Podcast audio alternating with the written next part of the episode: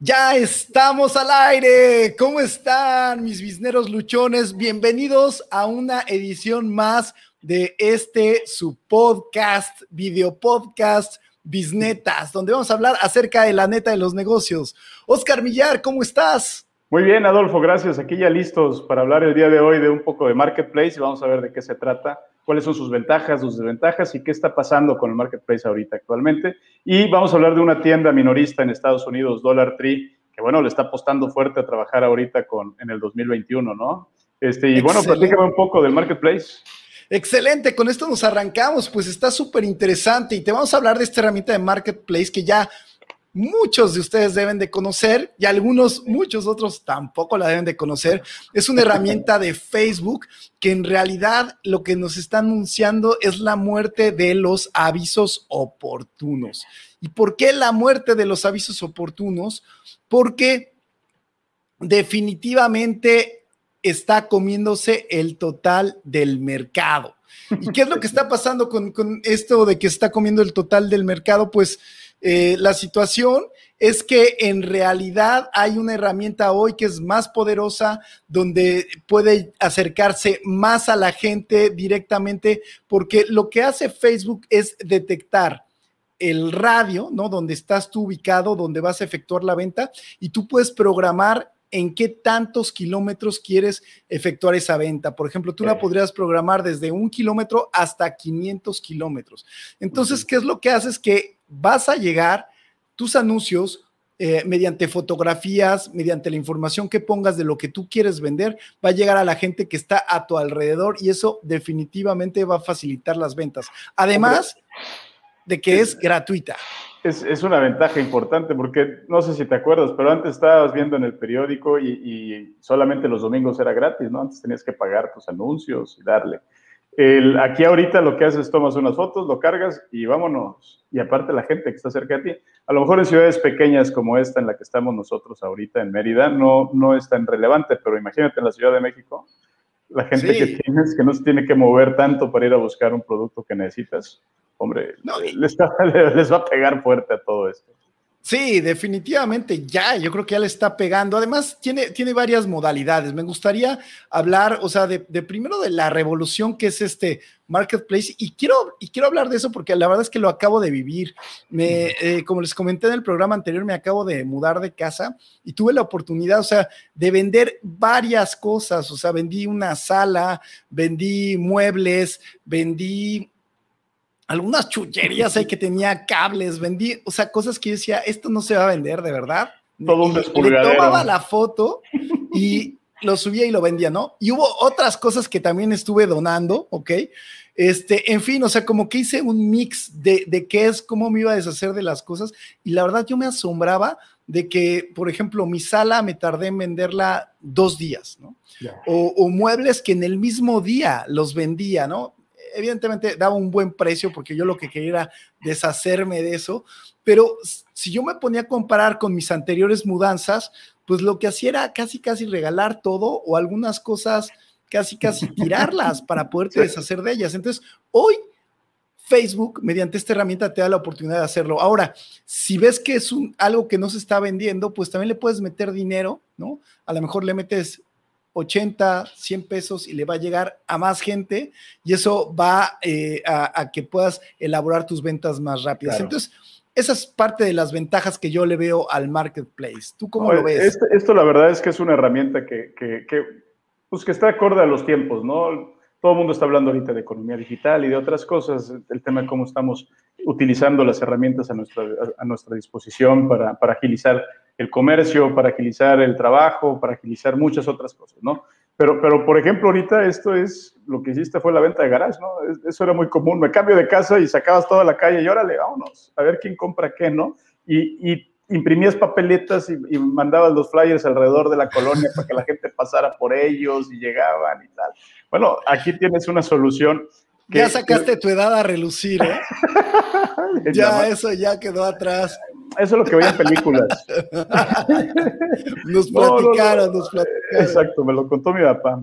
No, y, la verdad es que eso el, el, no solamente marca los tiempos, sino marca cómo hay, hay herramientas que solitas van tomando su forma, ¿no? A lo mejor la gente de Facebook pensó que era una, una, especie de un esquema para competir y bueno, originalmente lo marcaron como un, como un esquema de venta y eventualmente lo querían convertir en tiendas y de hecho tú podrías armar tus tiendas, ¿no? Pero la misma gente lo va tomando como propio y lo va, lo, lo va modelando a lo que necesitan y se convirtió en una herramienta utilísima para, para, uno, para intercambiar cosas persona a persona, para vender cosas persona a persona, porque también eh, conozco gente que, que, hace trueques, ¿no? O sea, tú ves ayer en el Marketplace y dices, oye, tengo, tengo una, un, no sé, una cámara, tú tienes el lente de esta cámara, te lo cambio, o tengo una sala y te, y te la cambio por, por tal, por, por, una caminadora, ¿no? Cosas por el estilo.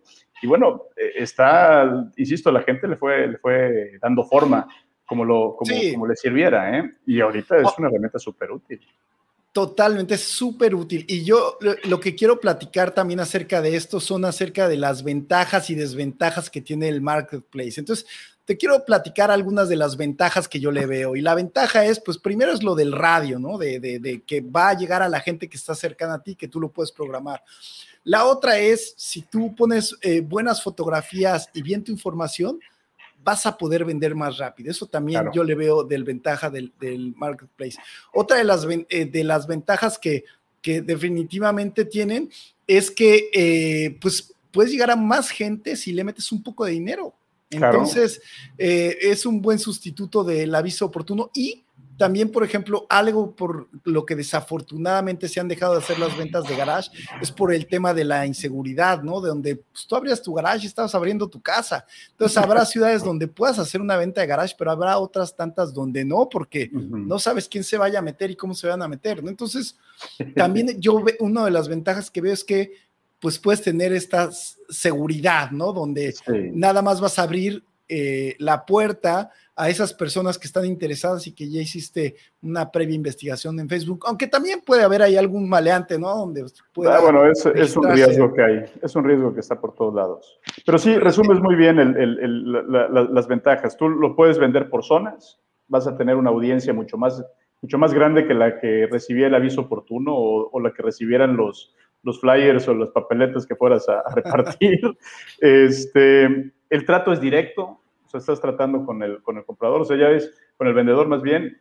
Digo, eso lo vemos en bienes raíces por todos lados, ¿no? Nadie quiere tratar este, con, con brokers, todo el mundo pone venta, trato directo, trato directo. Bueno, aquí estás directamente hablando con ellos. Pero, pero yo creo que uno de los más, del, del punto más importante es que ya ves en fotografía el producto y te das cuenta de las condiciones. Sí. si hay fotografías malas, pues bueno, está bien, te, la juegas o no te la juegas, pero una buena fotografía te ayuda muchísimo y, y, lo ves y sabes y dices, bueno, voy por ese precio, me, me, late y, le entras o no le entras. La otra ventaja que yo le veo es que esto está ligado a las cuentas personales de Facebook, ¿no? Entonces ellos saben que quien está vendiendo este artículo es Adolfo y Adolfo tiene cierto prestigio y también te, te ponen cierto puntaje, ¿no? O sea, si la gente siente que le vistes la cara, también te puede poner un mal puntaje ahí al respecto. O si en realidad le diste una buena atención y, cumpliste con lo prometido, pues también te pueden dar un buen puntaje. Eso ayuda también a generar confianza, que es prácticamente eh, una de las herramientas más importantes que tiene el poder hacer transacciones y negocios a través de las redes sociales. Claro, claro. Y aparte que ya le perdió el miedo a la gente a hacer eso, ¿no? Este, a cada rato veías gente que se citaba en la plaza para hacer el intercambio, ¿no? y estás viendo a ver cómo, cómo están. Y si te vas a una plaza un buen día, estás viendo a la gente vendiendo sus teléfonos o vendiendo sus cosas ahí directo. Este, pero bueno, desventajas, ¿qué desventajas tiene Marketplace? Pues, pues yo veo eh, de las desventajas es que pues no tienes el respaldo, o sea, no tienes una garantía. Si tú llegas y pediste que te enviaran el producto o si lo revisas y a la mera hora te lo llevas y no funciona. O también, por ejemplo, estaba leyendo, ¿no? Donde ha habido también como ciertas estafas con el tema, por ejemplo, de relojes, ¿no? Que te venden un reloj así de, el reloj, este, eh, pues el Rolex, ¿no? Modelo bla, bla, bla, y de repente era el Rolex chino, ¿no? Entonces, eh, ese tipo de, situaciones te puede, te puede pasar. Lo único que creo que necesitas tener es un poco de, ser cuidadoso, qué tipo de, artículos manejas y que realmente los precios que te estén dando sean precios que están dentro del mercado, ¿no? Eh, o, o, que también, por ejemplo, algo que puede ser es preguntar, oye, ¿por qué lo estás vendiendo? Claro. Este, esa es de las desventajas. Otras de las desventajas es que pues ya muchos vendedores, que es ventaja y desventaja, ¿eh?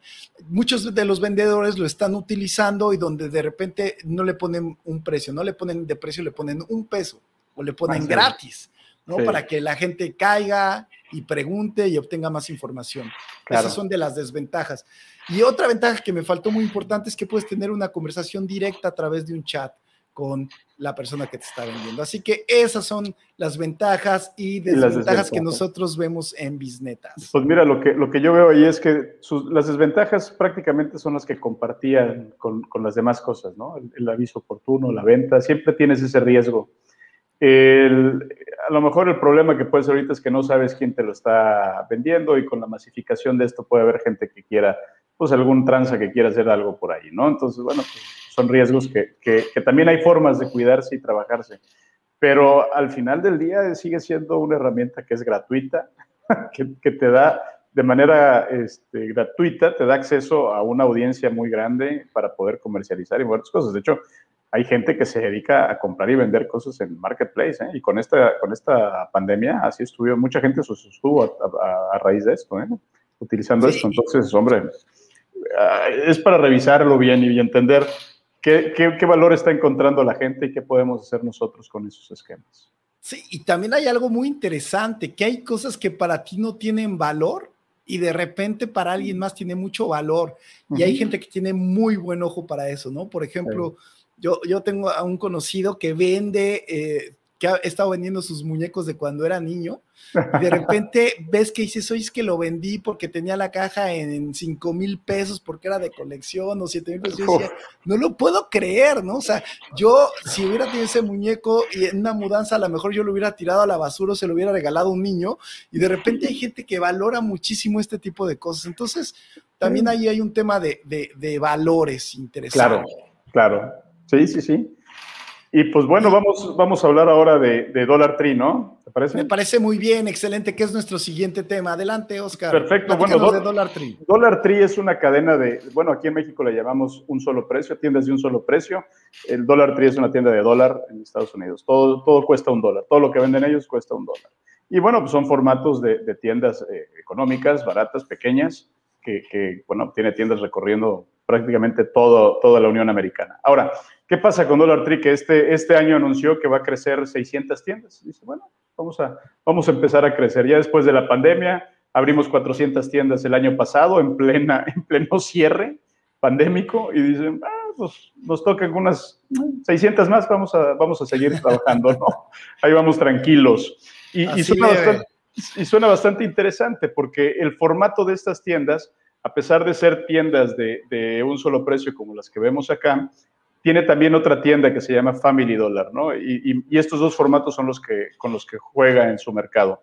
Family Dollar es una tienda de precios bajos, como la que comentábamos la vez pasada de 3B, eh, que tiene productos que están por debajo de los 10 dólares. Pero ahí ya tienen eh, frutas y verduras, tiene, bueno, tiene eh, mercadería general, ¿no? Tiene, tiene abarrotes también, no nada más lo que tiene el Dollar Tree, que son novedades, ventas de temporada, cosas para fiestas, etcétera.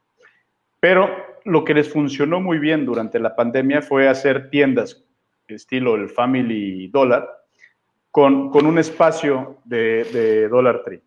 Esto es, mm. una, tienda barata con un espacio de todo a un solo precio, como si tuvieras una tiendita dentro de la tiendita. Esto les ayudó a, a reducir costos, a mejorar sus rendimientos por metro cuadrado pero aunado a la estrategia de acercarse a las zonas rurales y suburbanas de Estados Unidos, les dio crecimientos fuertes en plena pandemia. ¿eh? Entonces, mientras otros como, como no sé, este, Neiman Marcus, como JCPenney, como J. Crew, todas estas tiendas están declarándose en bancarrota, bueno, esos están del otro lado creciendo, ¿no? Sí. ¿Cómo ves? Muy interesante, porque mira, esto es lo que pasa en Estados Unidos. También, eh, pues, uno de, las tiendas líderes en este segmento de, tiendas de dólar, por llamarlo de alguna manera, eh, también es Don, Dólar General, ¿no? En el caso de, México, eh, yo he estado viendo que hay eh, algunas tiendas del mercado chino que han estado tomando estos espacios, ¿no? O sea, que, que vendes puros artículos chinos. Eh, ahora también está Princhos, ¿no? Por ejemplo, pero que está dentro de Walmart. Ese es, un, es una tienda de Walmart, sí, sí, sí. Es una tienda de Walmart, pero aparte está dentro de Walmart. Entonces aquí atiende este mercado, sí, pero aquí lo interesante y lo que estaba leyendo de, de, la gran ventaja y por lo que están teniendo este gran crecimiento estas tiendas de dólar es por que se han acercado a la gente, ¿no? En estas zonas rurales, donde a lo mejor para llegar al Walmart te puede tomar 40 minutos o una hora, entonces tienes que gastar en gasolina o en el transporte para llegar allá, pero entonces es una tienda que tienes en tu comunidad y es una tienda barata, entonces eso también ha traído mucho crecimiento. Ahora, es algo que si tú te pones a pensar, ¿por qué no compite? O sea, ¿por qué estas tiendas están sobreviviendo? Porque, por ejemplo, si yo voy a, comprar un artículo que vale mil dólares, ¿no? Entonces, esto, pues en el comercio electrónico, pues es redituable que yo pague el envío, ¿no? Pero si voy a comprar una cosa que vale un dólar, pues el envío no es redituable, ¿no? O sea, tendrías que comprar varias cosas de un dólar. Entonces, esto también es por lo que la gente dice, ay, pues voy a esta tienda de, a dólar, ¿no? A comprar. para emergencias, urgencias o cosas del día. El, por ejemplo, para fiestas, hay gente que planea sus fiestas, hay gente que dice dos semanas, una semana o dos días antes, dice, bueno, vamos a vamos a comprar los platos, los, las, este, las espantasuegras o lo que tengamos que poner. Ahí está otra vez un hit de la edad.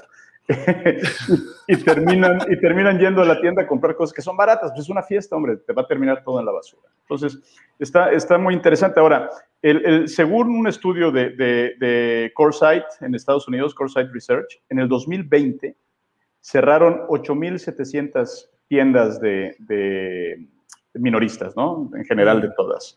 Mientras 8.700 tiendas estaban cerrando, estas dólar, estas tiendas de un solo dólar, o de un solo precio en Estados Unidos, se abrieron entre Dollar General y, y Dollar Tree 1400. Impresionante. Mientras los demás cerraban, estos abren. Dices, bueno, y para este año se espera que se cierren 10 mil tiendas más de minoristas, mientras entre estos dos esperan abrir 1.600 tiendas nuevas. Imagínate cómo está moviéndose este mercado.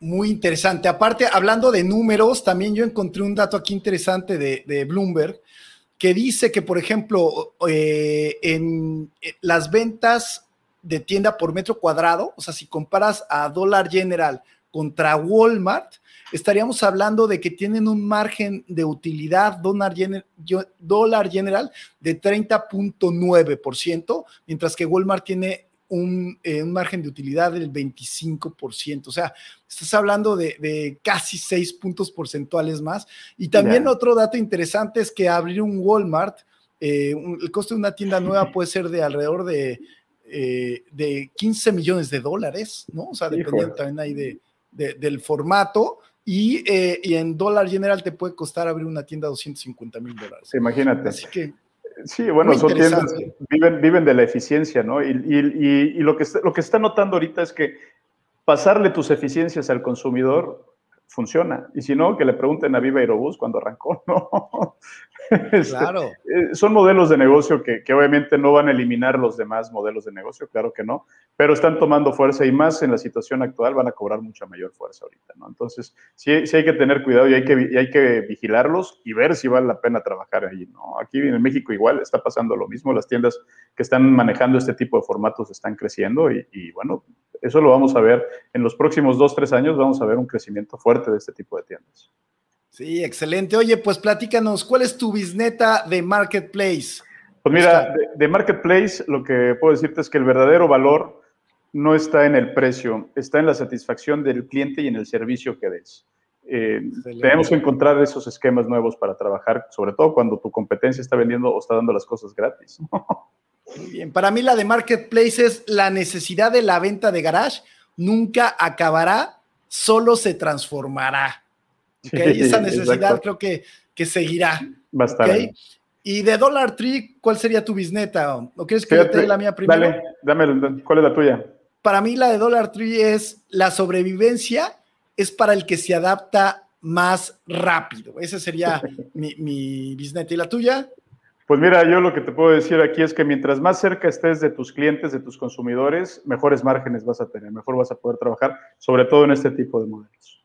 Excelente. Pues súper interesante, gente comprometida. Muchísimas gracias por seguirnos aquí en Bisnetas. Te recordamos que mañana también puedes encontrar este programa y nos puedes seguir en Spotify para que puedas escucharnos eh, todos los jueves, los miércoles en la noche, jueves en la mañana ya nos podrás encontrar y te agradecemos mucho tu tiempo y nos vemos el próximo miércoles. Hasta luego, Oscar, muchísimas gracias. Hasta luego, Adolfo, nos vemos, gracias, nos vemos el próximo miércoles.